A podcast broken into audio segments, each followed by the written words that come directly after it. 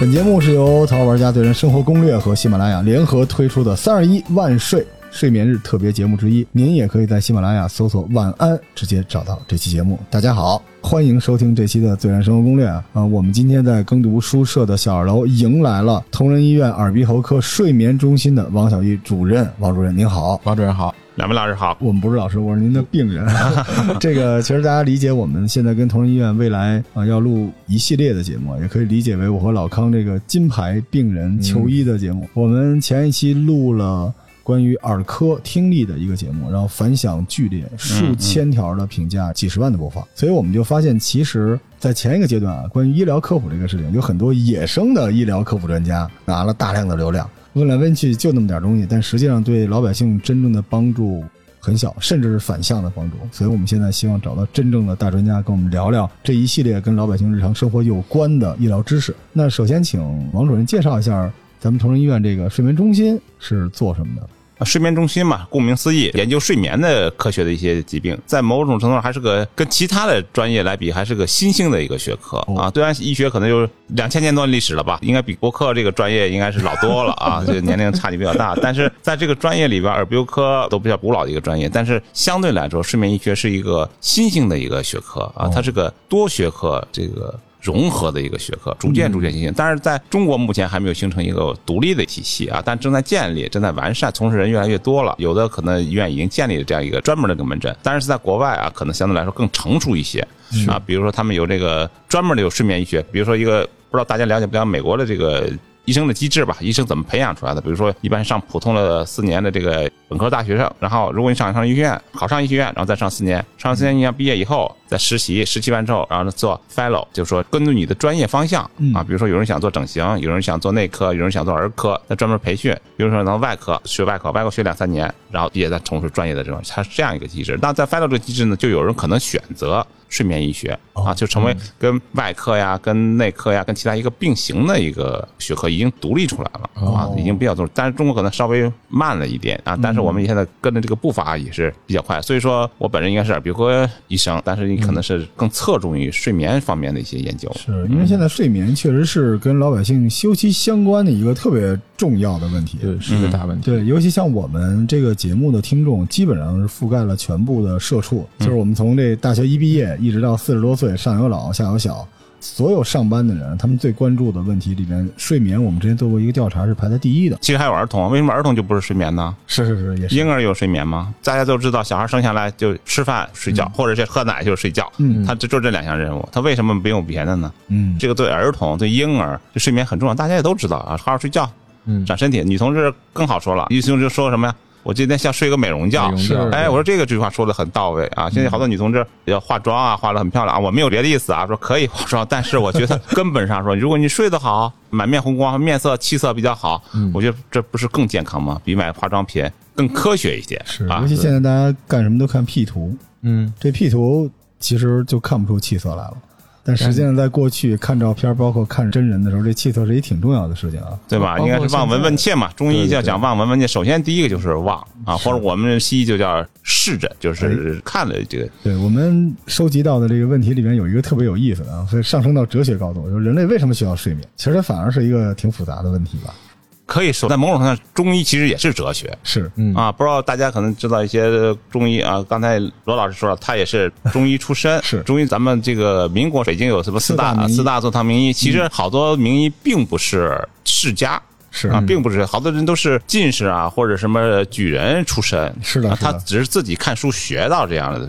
为什么他们这个不是那种世家，反而学出来这些东西？其实，在某种程度上，就跟看古书。这古书好多就是。哲学来的，包括易经，包括过去的什么炼丹医生啊、炼丹术，这是我开玩笑，那其实应该当时都是转化过来的。一些所谓的国外的化学家，其实最早可能都是炼丹师，是炼金术士，炼金术啊，慢慢慢慢演化成就一些化学家、一些医疗用药什么什么，或者说一些国际皇帝要吃一些什么金丹呐，其实这是在某种也都是药理学家啊，只能说是一个雏形，但可能水平比较低，或者对科学的认识偏差啊，有一部分误解是这样。发展过来的。所以说，中国的医生，包括西方医生，我学的也在某种程度上是对自然科学的从哲学的一种理解，包括易经什么怎么看病啊，什么什么这些东西来都有这些成分，它是发展过来，它也不是一蹴而就的，它是一个逐渐逐渐逐渐丰富。包括现在也是，现在大家觉得医疗水平很高了，但是也都是从过去。嗯，演变过来的，就是说大家看到一些宣传片说西医过去怎么做手术，估计大家很恐怖，恐怖，但是就是这么来的，一点点来的，不可能是这个神农氏尝百草，它得先尝。啊，就尝完之后可能自己中毒了，才能知道这个是毒药，这样就习性性这么逐渐逐渐发来的。嗯，所以其实睡觉是一个必须的，因为我们现在看睡觉，其实可以我们在网上能搜到各种各样的资料啊，就包括你这个身体的新陈代谢，对吧？你清理自己身体的内部，然后包括你休息啊、恢复，所以整个睡眠，呃，我们说现在也是越来越被重视的一门，算是这个。基础的医学的一个知识，那么其实大家也要关注这，因为原来可能大家都是关注醒着的时候做什么。对，好多时候就是在社会发展到一定地步，大家才会去想说睡的时候人是在做什么。但是，更多的人会关注什么呢？睡不着的时候怎么办？对他只有睡眠不正常的时候才会意识到睡眠的重要性。嗯，这失眠呢就是会问题不大，因为你就累的不行了，嗯，也就睡着了。啊 现在大家也是累的不行了，累的不行，只是过去的是体力累的不行，现在可能是这个精神方面可能是压力也可能对焦虑嘛。刚才刘罗老师说的，我觉得也特别反映咱们现在这种社会快的这种节奏的发展嘛，确实是这样。现在对睡眠要求。的人也越来越高了，啊，越来越多了。为什么这种情况？因为大家劳累一天了，正是需要晚上把这些损失的东西它弥补过来，或者修复过来啊。比如我们在某种理论上说，其实我们的细胞在不断的代谢，不断的产生新的细胞，有的一些细胞逐渐产生、生长，然后成熟。衰老，最后死亡，是都这样不断的代谢，包括我们一些头皮啊什么之类的，消化道的更换频率很快。是的，是的。但在这个变化过程中，它为什么会要代谢掉？在这个代谢的过程中，它会变成什么？也可能就变成癌细胞了。哦，变成癌细胞以后，它为什么我们二十多岁时候不得，十几岁的时候不得，大部分人都不会这种情况啊？那说明你身体有免疫系统，在你睡觉的时候，这些免疫系统、免疫细胞就要发挥它的作用，嗯，把这些有病变的吃掉或者消除掉。嗯，如果大家老熬夜。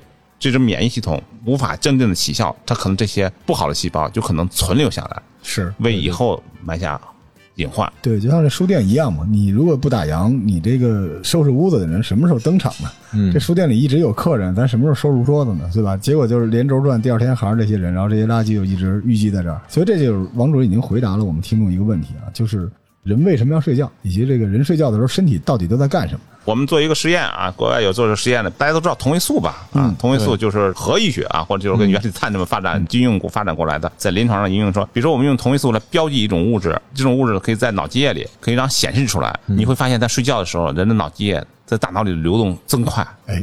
哦，它的目的就是把人的脑内的这些代谢废物运走，对，清理出去，清理出去。它通过这个，当然这种涌向的技能，让给你个直观的一个是的看法。对，其实我们中医，因为我当了您面，我老心虚啊。我们有一个逻辑啊，人类最好的恢复健康的一个机制就是你自己的身体。很多病就是睡一觉，你在睡觉的时候它能解决，也就解决掉。对，如果你不睡觉，你就缺乏这么一个缓解，能够自己治愈自己。但是实际上这里面有一个新的问题啊，就是如果如您所说睡眠的时候呢，人的这个身体是在恢复、重建、恢复免疫性系统，那么早睡和晚睡一样吗？如果睡眠时间一样的，首先呀，大家有个观念，就是说我睡眠时间够了，是不是就可以了？我觉得这个不对。嗯，时间够了，质量怎么样呢？是的，嗯，那光是看量了，但质呢没有考虑，这个问题还是不全面啊，这也是个哲学问题了。是，嗯，是吧？是啊，比如说都是吃饭。可能某个人只吃了馒头或者米饭，没有各种维生素啊、各种这个肉类啊、蛋白啊，或者是脂肪啊，其他的这一些补充啊、纤维啊这些这种补充，你肯定是不健康的。是，就是这样一个过程。一样，质量行不行啊？不能光看这个数量。为什么呀？因为睡眠并不是一个平静的过程。对。并不是睡和醒，是的，是的，因为睡本身它还有分深浅，是啊，大家只是说啊，我睡得深，睡得浅，只是主观的一些说。我们这个西医包括科学的都有量化，嗯，我们有数据来说话。什么数据啊？比如说我们睡眠可以分一期。二期、三期，还有就叫快速动眼期，嗯嗯啊，他们分这几个期，不同的期代表了不同的这个功能，不同的时间，不同的它有一定的比例分配。比如说稍微具体一点啊，因为大家可能更好理解。比如说大家开始睡觉了，从关灯一刹那间开始计算，一般人可能要十几分钟以后入睡。如果说我马上睡着了，好不好呢？有人说我挨着就着。这也是不对的。哦，这个也也不是哦也是不好的。我们可以叫做嗜睡，就是人必须有一定的睡眠潜伏期，睡眠的一个过渡。正常人不会像跟开灯一样，不可能啊，它一定有个过程。所以这个以后再说粘枕头就着，这没什么可炫耀啊，的。我一直拿这个炫耀自己就就可能你就没有准备好一次深睡，所以你才粘枕呃，不头就着。，呃，不是，是因为你以前欠着睡了。哦，开玩笑，就说你两天没睡觉，挨枕头就着了，那说明你以前有问题，所以说你才是挨着着。这就是所以困的睡着这件事儿，不一定就是能够得到一个完美的睡眠。对，是的，所以说有人说我没有啊，我天天正常睡啊。比如刚才那个，我看两位的身材，可能说可能也打呼噜啊，嗯打呼噜这个病人就是睡眠结构有问题，就是睡眠很差。虽然他睡的时间很长，很困，但他并不是质量不行，所以说他老是处于嗜睡状态，安枕头就着。我们专门有个实验叫多次小睡实验。嗯，怎么样？就是病人白天啊，到我们睡眠中心来进行测试。怎么判断病人嗜睡事情？当然有造到一定的环境啊，比如说拉窗帘啊，说安静啊，就是这个没有噪音啊这些东西。病人也没有什么疾病啊，比如疼痛引起的睡不着啊，那是另外一回事儿。这时候我们怎么判断病人嗜睡？我们用脑电图。根据脑电图的波形来判断病人嗜睡是醒，就相当于测谎仪。因为你的这种人有神经系统啊，其中有个植物神经系统你是控制不了的。比如你看一个东西特别好看、特别稀奇，或者特别恐惧，你的瞳孔会放大，这你控制不了的。你可能面不改色、心不跳，但你瞳孔肯定会有变化的。那你脑电图也是一样，跟测谎仪一样，你只要一说一个事儿，你脑电图肯定你心里咯噔一下啊，可能是听不见这种咯噔，但是我们可以通过脑电图的波形变化可以判断出来。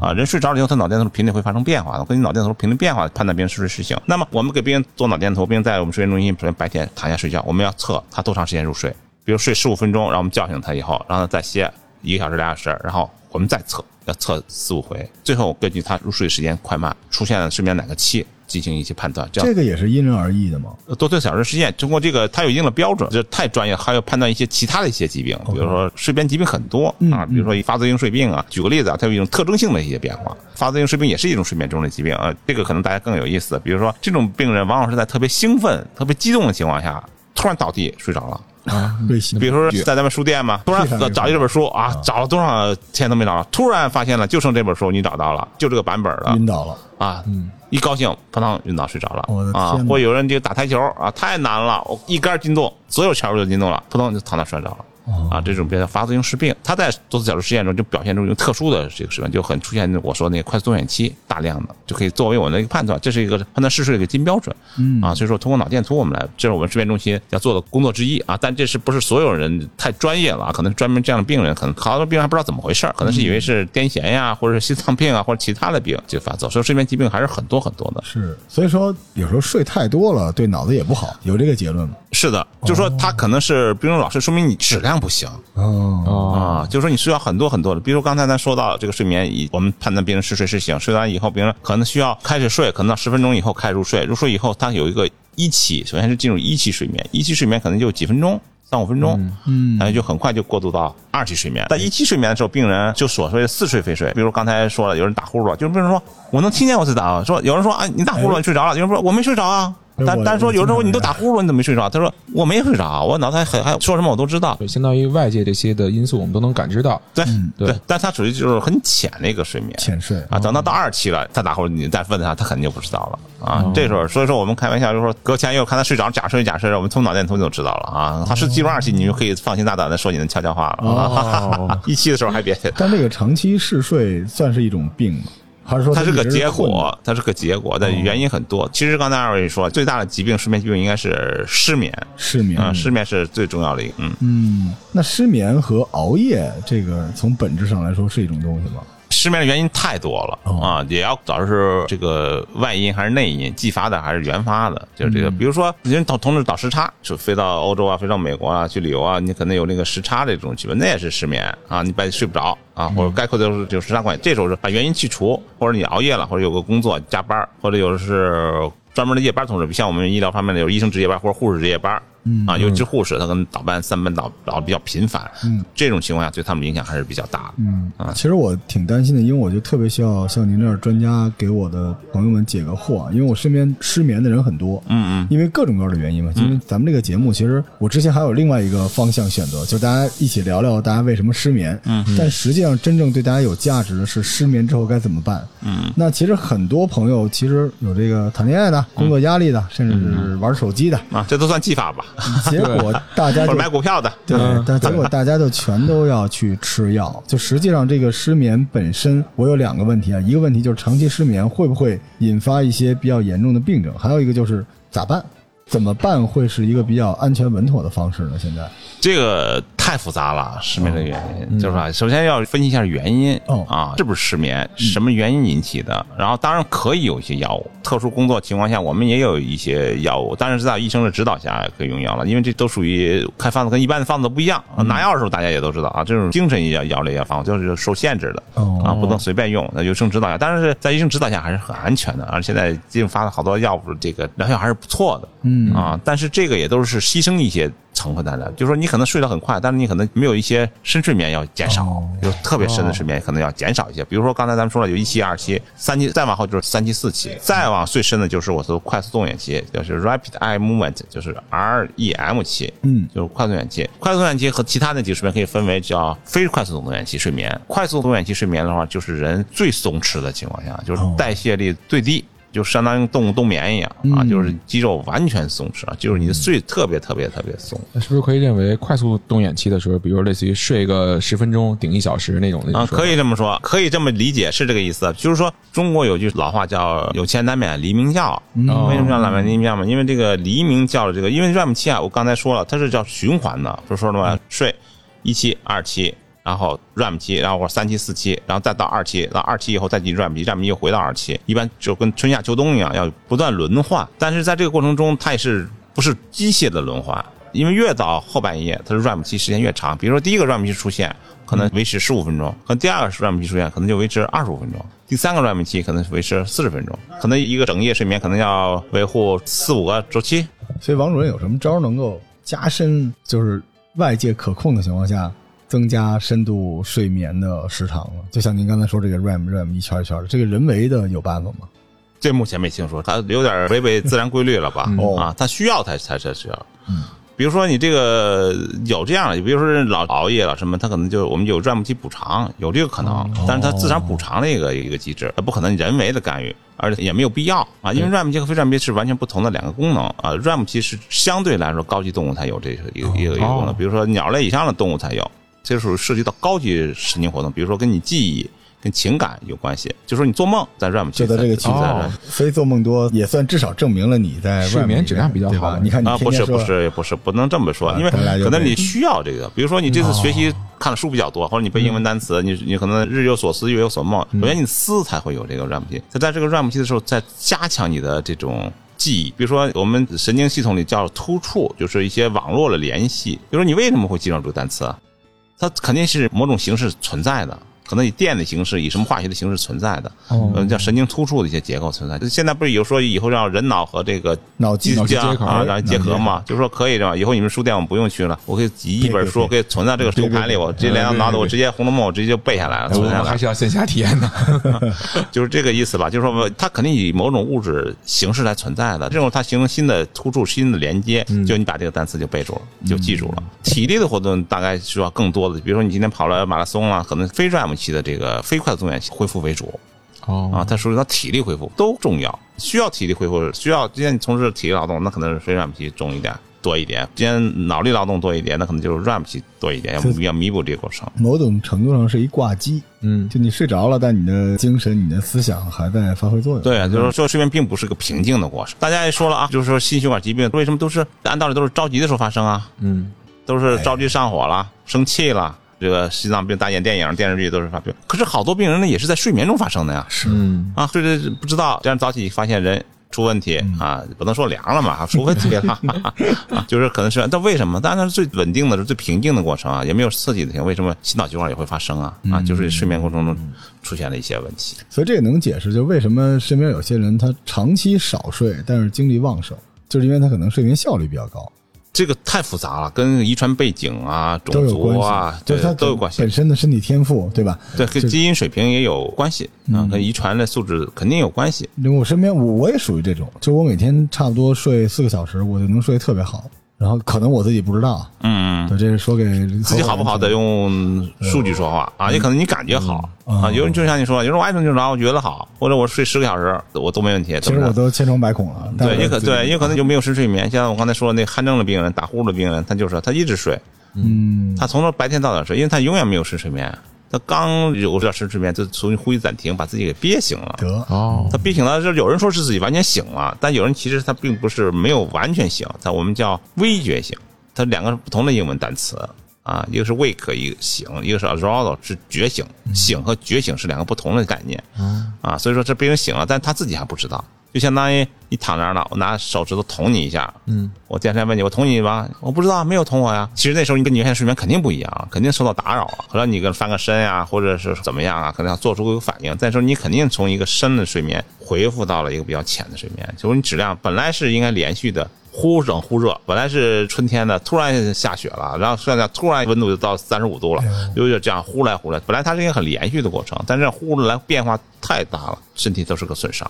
嗯，是一好神奇的事情啊！对就感觉你身体睡眠了之后，其实你进入到另外一个生活空间里你还要经历很多东西。对对对，对啊，所以说《盗梦空间》这电影，大家觉得完全是可以嘛？也有想象力，确实也是是进入梦境。那现在也有人是探讨，是不是可以通过这个一些干扰因素，比如说给你个声音啊，给你什么能改善你的梦境，啊给你改善你的睡眠，改善你的质量。比如说放一个海浪的声音，放一个什么，比如说 TED 上，不知道大家听过没有？TED 有时候讲，我听说过有一个就是一个实验，有个国外的一个学者，他就通过这种声音啊刺激改善他的睡眠，但只是一种尝试，一种努力啊。嗯，这个耳科的老师们可能 压力比较大，因为我们听播客之前就有最早的 AMSR 是一种让人睡眠的疗法，嗯，但后来在播客圈我们国内就翻成颅内高潮了，后来就被下架了。但是之前很多失眠的患者，他通过听这种东西，他会得到一些 trigger，让他放松下来，他就很容易。啊，有啊，现在好多网站上不都有这种名字不怎么样，就是放个轻音乐啊、背景啊，包括那个虫鸣啊，什么雨下雨声啊，啊都有都有噪音，白噪音。有一种是睡眠学习法，这好像是在睡眠中的话，不断的，比如说我我学英语，但是这个睡眠过程中不断的给你放 英语，然后第二天就不学自会了。有有什么啊？对对，我看过这个睡眠学习法，来来，专家来破除封建迷信。啊、睡梦中一直在你耳朵边念叨，第二天你自己就会了。啊，对，无师自通。这这这是 这学习太勤奋了啊，学习太勤奋，连睡觉的时候都在学习，精神可嘉啊。嗯，但是不太可能吧？这个事情，除非你进了那个 RAM，你才能激活你的那个记忆系统啊。呃因为我是在那可能那种传销班儿什么看那种课，其实 RAM 其实就是你以前白天学习的一种重新整理归纳啊，一种强化。嗯，应该是这样一个理解。其实我觉得应该对失眠的应该是更多的是你把它理解了，嗯，你知道，就今天咱们大家做这个节目一样，你知道了睡眠的一个基本的一个科学的一个知识，嗯你才不会恐惧它。是就是说我老说了，做手术，心脏大手术，很大的手术，大家都觉得生死攸关的手术啊，就是什么什么开胸啊什么的。那为什么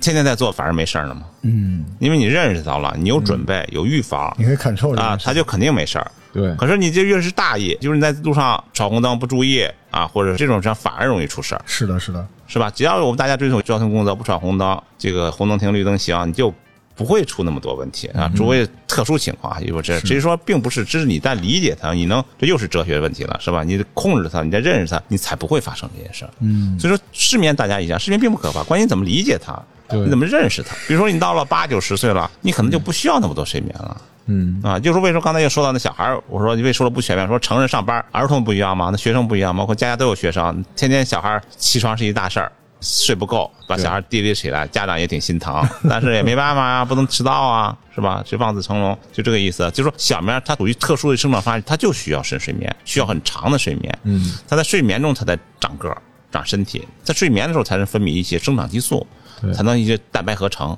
啊，合成一些东西，睡眠我直观感觉睡眠不足的时候会特别影响情绪，就各方面都不不不不，它不光是情绪，所有的嗯所有的你就不是你了。啊，就是你所有的，你只是你表现之一嗯啊，就是你的记忆力下降啊，你的工作效率下降啊，就这种。其实心脏没有影响吗？肾脏没有影响吗？嗯，包括你的这个生长发育，包括儿童啊，儿童有特殊生长发育，包括你的这种肾脏的功能、肝脏的代谢嗯都要影响嗯，啊，因为你所有身体都要修身养息，需要恢复。对你白天用了一白天了，不让他休息，还让他继续光，对，那不可能啊。因为我是能观察到什么呢？我们家儿子他每次晚上一到那个情绪有波动，就是脾气特别不好的时候，就肯定是该睡觉了。闹觉嘛，啊，对对对对，是说的闹觉嘛。在某种程度上也是保护自己啊，嗯，对，也是保护自己，就赶快要休息了。而且我们有一说法，就是你饿了就吃，困了就赶紧睡。而且其实逻辑上来说，等你困了再睡，其实已经有点不好了。嗯，他已经给你发出信号了，可能要调整你，给你一些产生物质，让你产生这种困局，就跟大家打哈欠一样，可能是你这个二氧化碳蓄积让你这种把它哈出去，嗯，让给你个信号，但是首先是给你个刺激你，你才有做出这种反应的。所以说，这睡眠是个全身性的一个问题，它并不是孤立的某一个系统、某一个疾病，它是可以说全身性都有关系。啊，至少是一个重要的原因之一啊。现在也很少有疾病是单因素引起。对，所以其实我觉得王主任这个科普特别特别重要，因为很多人一直觉得失眠不是一个大事儿，导致呢大家不感受、不认知这件事，就自己想各种邪门歪道的方法去解决它。嗯对但实际上我们现在聊下来，失眠就包括整个睡眠这个问题，是一个非常复杂的问题啊。对，首先通过咱节目，大家认识到这个睡眠疾病，觉得了解到它的一个过程，它自然的一个发展过程，大家可能就不那么惧怕他这个失眠了。是啊，比如找找原因为什么会失眠，或者我到了一定的年龄的变化，老年人他可能不需要那么多了，那就 OK 没有问题啊。嗯，啊，你不要非得强迫自己会怎么，你可能要理解他，要接受他了。是啊，就像大家就是年大长白头发一样，你得接受他呀。你不长个白头发，就可能就就天也塌不下来、啊。这个睡眠一样，它也在不断的变化。嗯啊，儿童可能需要的多一些，随着年龄大，可能就不需要那么长时间。但是因人而异啊，跟种族也都有一定关系。但是大的趋势是这个趋势。是啊，儿童要长个儿，他一定要睡眠，休息。再再休息。对嗯，所以这个也跟大家提个醒，就是如果你失眠了，你首先别太悲观，嗯就是你别害怕，千万别觉得这是一个别烦躁，别烦躁，就是有病就看，对吧？有问题咱们解决，但是你也要重视它。嗯对而且呢，我觉得特别关键，因为您别看我是一中医啊，我是一个面向未来的会科学的中医。嗯啊，中医也有啊，中医讲究这个睡子午觉嘛。是是是，嗯啊，睡子午觉也是就是要符合自然规律，不要逆向这个自然。比如说，大家应该说了，我都睡十个小时，都睡八小时，行不行？当你白天和晚上自然光的这个节奏都不一样啊。睡眠质量不一样，睡眠效率不一样。对对对而且最关键就是没有一个大招能够解决所有的问题，因人而异。对，然后要了解这个我们叫病灶，你到底是怎么回事儿，慢慢来，千万别听什么人说你一旦失眠你就这样，你就肯定行，大家别着急。对，不会有任何和四海皆准的这个道理，也不可能。如果大家都那样，那我们不要去医生了，是啊，大家就直接用一个药就 OK 了。对是对啊，所以说当然需要医生专业人士帮大家分析嗯啊。但是首先大家应该树立一个信心，不要紧张啊，不要恐惧，有什么问题咱们再经过检查、经过分析。是啊就现在医学已经能覆盖这件事儿，别觉得它可能跟焦虑啊或者跟玄学有关系。我这最近精神状态什么之类的，就大家有病还是要看，好好的。不光是现在的医学，现在的商机也捕捉了这一块儿。我有一次坐飞机，然后从杂志上面看看到一广告，那个是推荐一台仪器，那仪器说是发出绿光，哦那个戴着跟未来战士似的，然后戴在脑袋上，哦然后每天是发出那种绿光，通过波段来刺激你眼睛。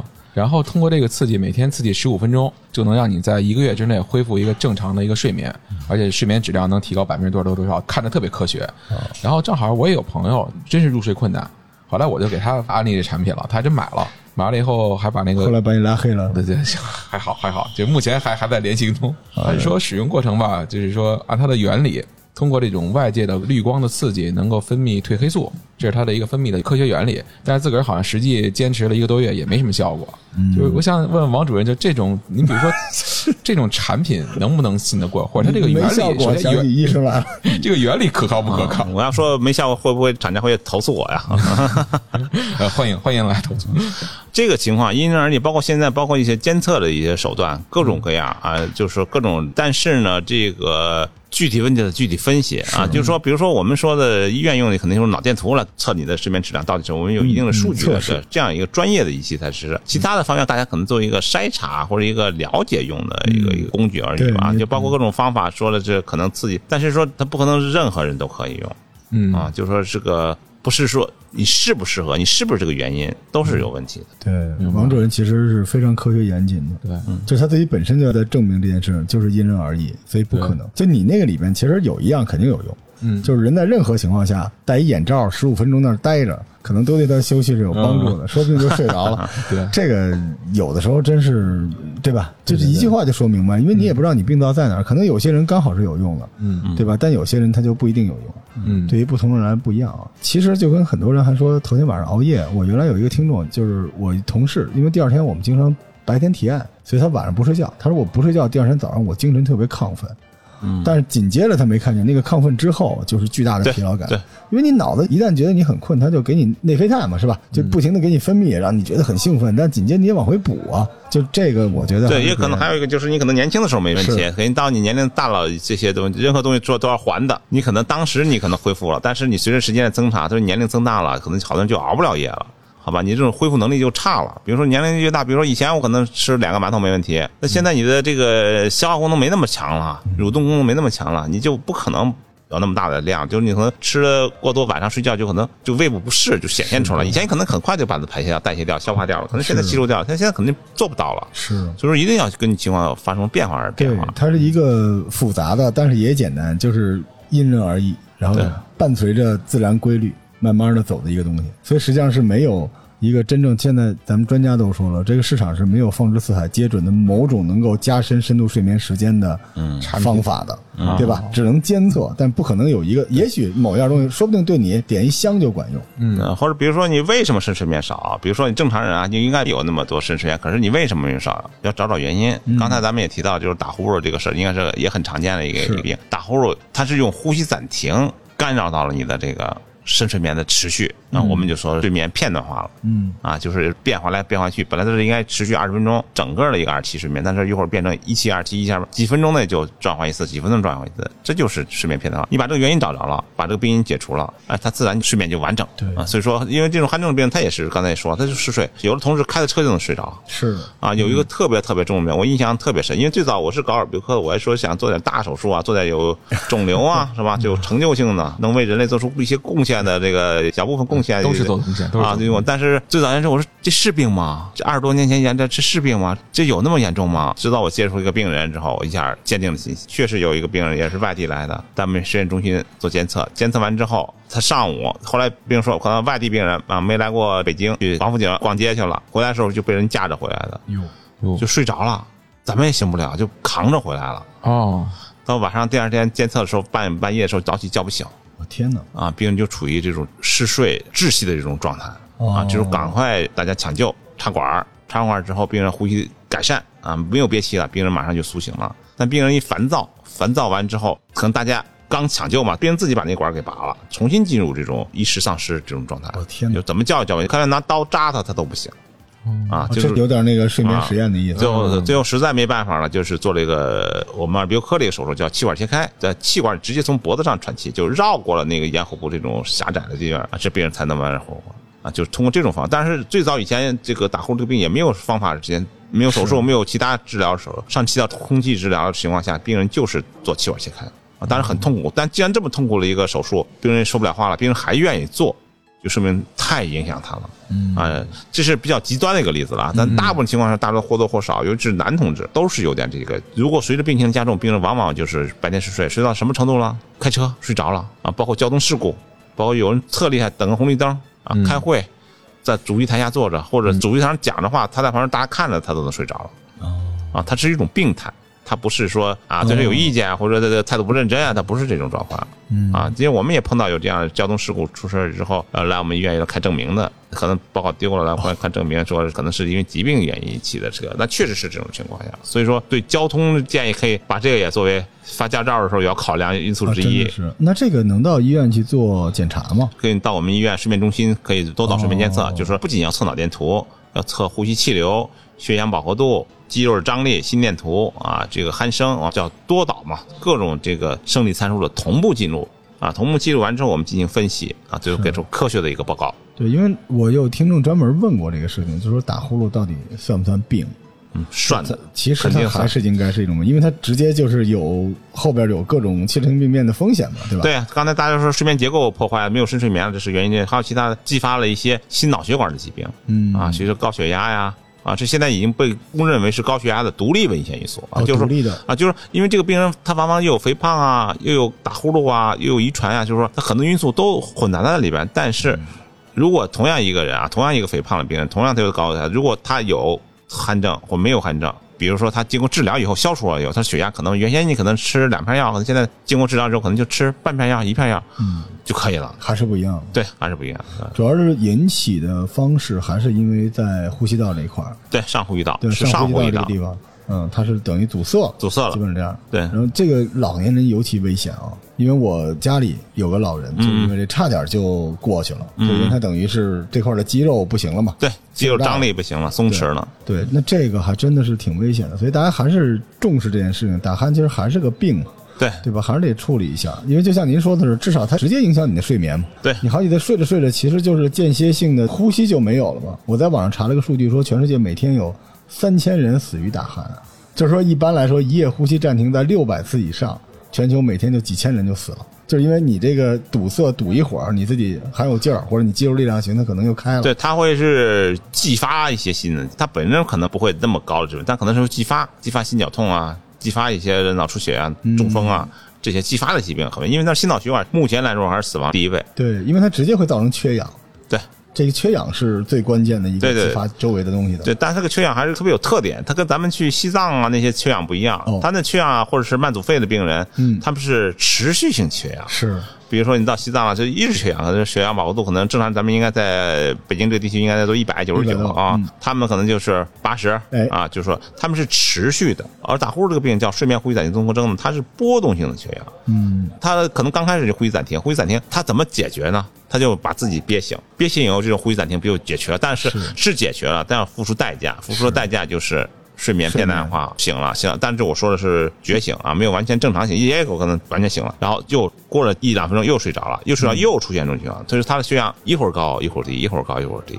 对这个我就看一些治疗打鼾的设备就很缺德，那些设备的逻辑就是让你在您说的浅睡状况下不断的惊醒自己，啊，有这样的，它严重的影响了你的睡眠。对对对这所以这一觉可能你爱人觉得你没打呼噜，还觉得你健康了，其实你这一觉等于白睡了，几乎。等于说你以前是自己把自己憋醒，现在不用你自己把憋醒，是用个仪器把你给弄醒，或者刺痛啊，发出个电啊，或者一个信号啊把你弄醒，是这样的。我觉得相对来说不能让人回到正常的一个生理状，态。那像这种情况是就是医学的解决方案是什么样的？现在比较首选的办法，刚才我提到了一下，就是上气道持续正压通气。哦在俗话说叫呼吸机，其实不是呼吸机。咱们说的呼吸机是指病人没有呼吸，嗯，比如说重症嘛，比如说各种原因引起的重症，叫 ICU 什么之类，就是病人用这个呼吸呃维持呼吸，包括咱这次新冠也用也可以用无创呼吸机、嗯啊，只是插管或者是面罩的区别而已，但它的模式是。是病人没有呼吸的，我们给他辅助一个呼吸。嗯，而我们这个上气道持续正压通气机呢，是表面上看像个呼吸，它其实它的原理完全不一样。它只是是在病人正常的呼吸基础上额外给他一个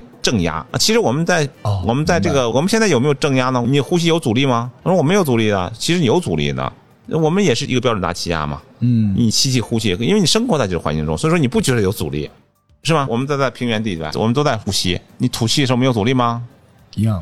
肯定有啊，是因为有一个大气压嘛，我们肯定要克服这个阻力。它只是在地上又给你一个气，持续的是空气啊不是氧气。嗯，一个用气，用气体作为一个支架的作用，把你塌陷的部位给撑开，撑开，就给它哎冲过去嘛，一个打气儿的那种。对对对，就跟那个要是战斗机一样、嗯啊，就是让气把这个飞机给悬浮起来。但这种东西是一个家用的设备，还是说是周期性的设备，还是一直要呃，去医院应该是长期终身用的一个，目前来说是，别人就跟家戴眼镜一样，戴上就管用，不戴就不管用。应该是所以它这个改善就很难，它只能等于限制这个病状有可能造成的缺氧状况了。但是戴上就管用了，戴上它就病人不缺氧了，睡眠结构就全都恢复了呀。嗯啊，目前来说还是个比较理想的一个办法我。觉得如果大家到比如身体状况或者说岁数再大点儿，你肌肉肯定是不可逆的嘛，那种情况之下，不然我们中医就要叩齿，天天锻炼这个地方的肌肉，就让你稍微能好点。但实际上现在也没有太多的办法能够 对，因为它跟神经肌肉张力和清醒状态因为大家同样是一个人，为什么你睡着才打呼噜，醒了就不打呼噜啊？是肌肉也都还是那样啊，你也没有太多变化呀，只是说还是你神经的调控能力还能差一点。所以，其实，在我们之前经常跟大家说，如果啊你不愿意用这种设备，就侧卧会好一点。这个东西有会的有道理，有道理，因为你侧着睡觉的时候，你就舌根不会后坠了。是啊因为它没法耷拉到你的那个上呼，吸道。因为我们手术的时候，病人往往比如说麻药的这个代谢没有完全，或者病人没有完全醒的时候，病人往往也有这个舌根后坠，会有很危后变。这时候可能麻醉科医生要有个通气道哎，放到病人的嘴里，把这舌头往前对别让它堵住堵住，哎，这样病人就好了。呃当然，这短期内的几分钟之内，如果好了，病人就拿走了嗯啊。我们专门麻醉科有这个东西，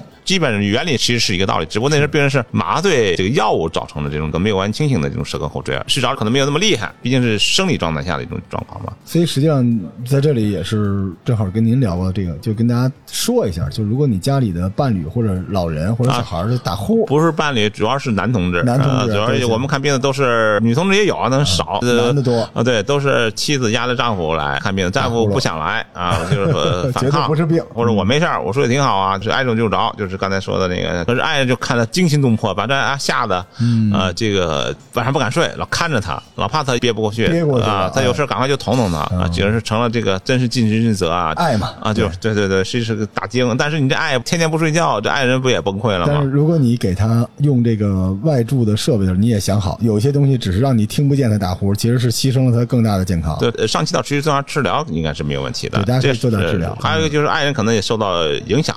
是啊，这排没没法就是不是分居了，就分房了啊。可能大家现在住房了住房条件改善了，可能爱人就可能到别的房间去睡了。我这还影响夫妻感情嗯啊，也会有影响的，或者引起这个不必要的家庭，除了影响这个病人的身体健康，也会影响这个社会因素的就说白了，它的外在的原因呢，还是一个对周围人有一个不好的亚健康的。对对对对，比如大家出去玩了啊，对就是说或者坐火车，呃坐夜坐卧铺，呃，这车可能半个车厢大家都受不了了，都被你折磨了不不行了。我一对儿听众嘛，反正俩人都准备在一起了，就是说出去旅行嘛，看看只要旅行能在一起就能在一起，结果就因为打呼噜，这个就分手了，就地解散了。是的，是的，我说我建议民政部可以考虑一下，把这个也作为婚前体检 设之一。他打呼噜能持否，对吧？起码让他知道。但是这个说实话，除了这个影响别人之外，大家一定要明白，那是一种病，是个病，对那对他的健康是很大消耗的。对。尽量不要使用网上来的各种奇怪的设备，尤其是那种震动型的，那个对他来说，你一晚上没听见打呼噜，第二天早上他面黄肌瘦的。所以，如果非是这种情况下，你最好准备一副耳塞。但是如果不能去医院的话，其实侧睡相对好一点。测只能相对好，是个就没有就诊之前的临时的办法，没办法或者因为监测也需要排队啊，因为现在我们床位有限，因为这个刚才您说的发病率很高，对如果大家都做一遍，我估计我们天天加班也，因为床位你不可能落着人睡呀他，这一个检查周期时间是多长？一晚上。睡眠嘛，要完整的整夜，我们叫整夜的 overnight，整夜的睡眠状态。说白了，我再提醒大家一晚，虽然是 王主任，但是我们依然不管挂号啊。就是同仁医院这个节目呢，大家听完之后呢，自求多福啊，可以去同仁医院。而且我之前说了，这个其实首先是科普，让大家就像您说的似的，就是没有一定之规，大家充分的了解，然后这不恐慌，就总有办法。对，不过现在我们可以有便携式的啊，哦可以把这个设备啊可以背回家。我们病房有些啊，因为对对对，不是睡眠监测，哦包括诊断的这个哦这个哦这个方法。就以前不知道要住一晚上嘛，现在我们可以病人的房间是家家都有房间嘛，啊，或者外地病人他要住酒店嘛，是啊也可以嘛。他这是一个就跟之前那个外接 hotel 似的啊，对对，有点像 hotel 一样，但是比 hotel 要复杂一点哦啊。但这个可能需要我们医务人员来给你安装，安装完之后，可以病人把这个机器背回家里，然后他到晚上根据我们设定的时间自动启动哦哦。啊，自动启动，然后自动可以这个。您的建议什么阶段的人在家里面使用这种设备呢？呃，这是我们需要问诊，看病人的睡眠状况啊，这个睡眠习惯呀、还有对这个设备的理解能力啊。嗯啊，比如说我们安好了，但病人不懂，那把这个东西掉了。哦呃，掉了之后，这一晚上不就白弄白白白他还在做一晚上，有点返工嘛，这不有点就不划算了嘛，是吧？是这是我们看病人的这个理解状况能力。然后，如果病人可能是比如说小孩儿，嗯，他肯定很难配合，这可能就到睡眠中心需要家长陪护，我们整夜，这万一掉了什么之后，我们马上能发现。啊，好，当然现在也可能远程医疗开始了，如果有大数据，也可能病人在家里安好，我们可以通过家里的一些网络系统可以传到我们这个卫健的中心，。还是要了解你的身体状况。对我觉得您是非常非常的科学的在讲这件事情。就是首先就是千万别包治百病，我们先得了解你到底哪儿出了问题，对对对，大家别恐慌。然后这里边我有一个私货的问题，嗯，就说到梦境，嗯，因为其实我们之前做过一些节目，我自己有一个特别奇怪的经历，因为我如您所说，就是经常在浅睡阶段，因为我上大学的时候，经常就是迷迷瞪瞪的，然后有的时候呢，在睡梦中，就像您说，应该在 REM 那个期，我能想到一些场景，然后印象非常深刻，但是我醒来的那一瞬间，我还能记着，嗯。可过一会儿就忘了。嗯就我觉得可能我的某种功能让我失去了，它是缓存嘛，不够就忘掉了。结果呢，我在大学的时候也闲的，经常早上起床之后发现这个手边啊有一些小纸条，上面有一些数字，我也不知道是什么。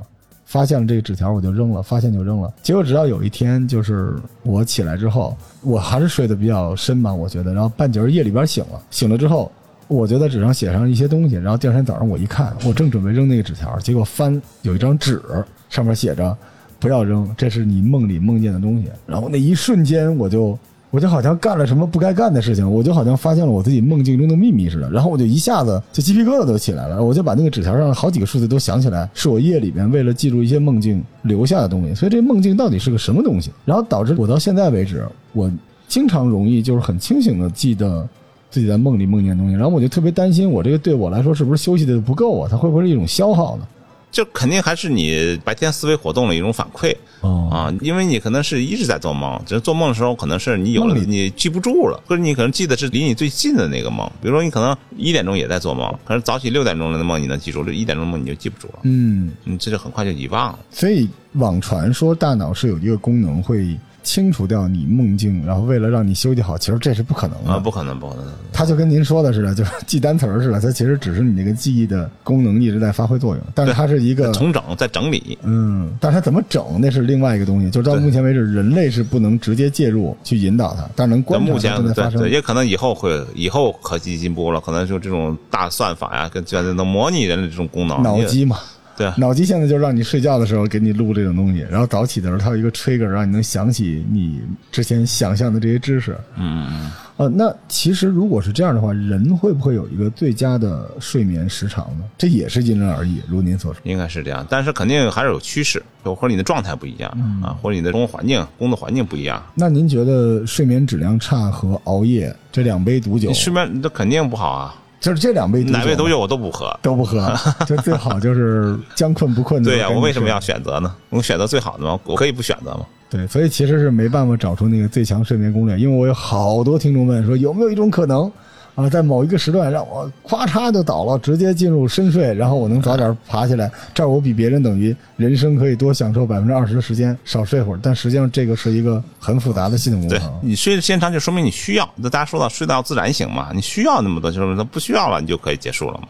嗯，不要强制，但是没办法的一个过程。我开玩笑，大家少挣点钱嘛，嗯，不要老逼着自己上班去，或者你早点睡，嗯，也可以弥补一下嘛。对，这也还真不是说你困了睡就是最合理的，因为有些人他的精神，像我这种就精神状态特别老亢奋，我就一直不困。您知道我之前就是因为七昼夜没睡觉，就直接进了医院的那个 ICU 了，因为心脏骤停了，嗯嗯，就是完全就是因为熬夜。因为我当时精神状态特别亢奋，然后我当时就抢救了两天才回来了，就是因为我一直不困。所以大家千万别觉得困了就睡没毛病，但是不困到点该睡还是得睡。对，要符合自然规律。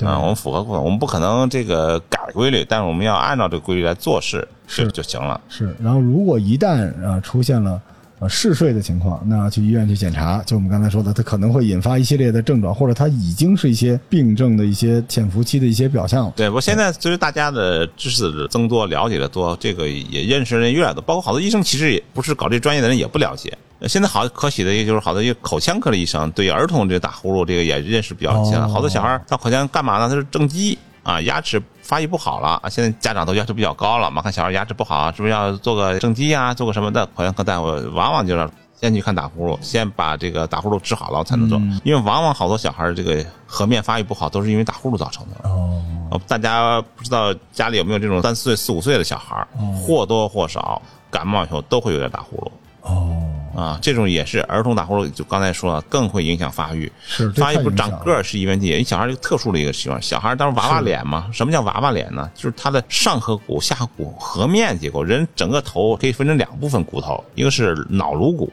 就是装装脑子的。长脑子的啊，这个是叫面颅骨，就是面型，是其实分为两部分。嗯但是脑颅骨相对来说已经比较发达了，因为人是高级动物嘛。但是面颅骨、娃娃脸这个还没到，它就装五长到青春期，官的这块对，青春期以后再包括你。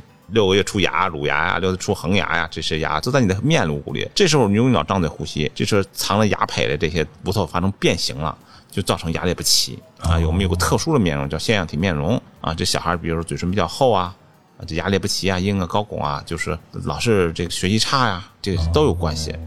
而小孩子的发育也是一日千里，对呀别耽误人家。对对对，所以说这时候往往家长不知道啊，他不知道怎么回事儿，就是睡觉，他不知道它是个慢性的过长期的过程，他可能不是一天两天的造成的，可能一两年，逐渐逐渐这个形成这个过程。嗯，等到这个到口腔科医生那儿了，都往往都已经发生变化了，咱反过来再找，这样就被动了，因为小孩的骨头已经发生了变化，这时候我们再纠正就比比较困难了。对，所以小孩如果打呼噜，大家还要引起重视的。对对对，但不一定手术啊，但不一定都手术，但是至少先干预或者治疗，或者应从医生建议，让它少发生啊，或者发生时间短一点啊，不发生不可能，但是一定少发生，短一点，程度轻一点，或者我给保守治疗啊，可能它就不会发生这么大的。所以现在很多除了这一块之外，就是我们还有听众的问题啊，就是像有一些特别棒的枕头，嗯。特别棒的床垫，来不来就是六位数、七位数的这种东西，其实对于人的休息，就心理上肯定会有干预嘛。嗯。那实际上对于生理上来说，它的作用是体现在早期的吗？是在这个浅睡之前，还是说实际上它是个综合的，包括一些声音啊，嗯你只是床垫可能是让你的是触觉是啊，还有你的听觉，嗯包括你的嗅觉呃都有关系？都有关系。啊，刚才你也提到用香什么，让给人一种安静舒适的这种环境这种体验啊，包括灯光，一种尽量柔和点儿。所以对您说这大白天睡觉，就肯定会受到这个影响。对对对，因为你世界中枢不可能不受到这些干扰嘛，嗯所以改善睡眠环境还是有价值，至少它是可控的嘛，对吧？因为我们那么多变量，就把可控的控好，就比如说到点儿都睡觉，对吧？然后有问题去看，然后尽量让睡对这个眠的环境舒展疾病的理解认识对就可以了，对用科学的人理解它就行了。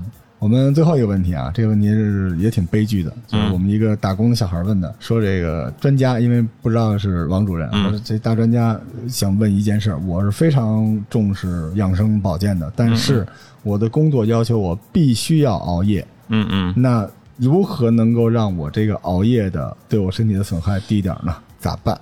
就是因为实际上现实生活中，这个健康不健康不一定是种选择。对，比有时候你如说大家控制不了。，其实我们每个人也是用健康在在消耗健康来兑换我们的更多的社会资源嘛。那对于这种小伙伴来说，那他除了去医院，除了去检查等等之外，那他不具备这些条件的话，那他怎么办？他现在在一个奋斗期，所谓奋斗期就是你要牺牲自己健康换取 你的资源。那这个阶段不得不熬夜，怎么样能够稍微好一点儿？把你的工作分给别人呗。少熬会儿。啊啊！但是这个确实是有时候工作确实是短期的。短暂的啊，比如说有个突击的一个工作啊，临时的一个工作啊，可能加，或者是因为特殊的工作，比如现在有需要加班加点的，比如就生产口罩，在短期内我觉得还是可以的，虽然可能有损害，但是你可能很快就恢复了，恢复你原有的这个技能了。如果他逼不得已说，啊，比如你长期做这个工作，包括我们上夜班到一定年龄也就不用值哦了，那但是可能比较人性化一个东西，但是有特殊有岗位需要，不可能肯定有人值夜班，嗯。那种情况可能就，那你上下了班就一定要好好休息。有的管理好多同事年轻，他觉得他下班没问题，他下了班以后可能他就不休息，他直接就干轮转了。我干别的去了，比如说八点钟下班了，可能到家九点十点就早点休息，或者下午睡一觉。不，他还是比如说又去干别的去了，又去旅游去了，又去什么那个逛街去了，这就是特别不好。还是要补偿一下，对，还是要补偿去把了。缺的觉都补回来。对对对对对然。后需要吃点喝点什么，就是夜宵等等之类这些东西呢？因为一般加班大家就是会有一个那个 checkpoint，就是我现在特别累，但是我觉得可能九点钟会有一顿夜宵，它能支撑我一下，然后我再往后弄。这也不一定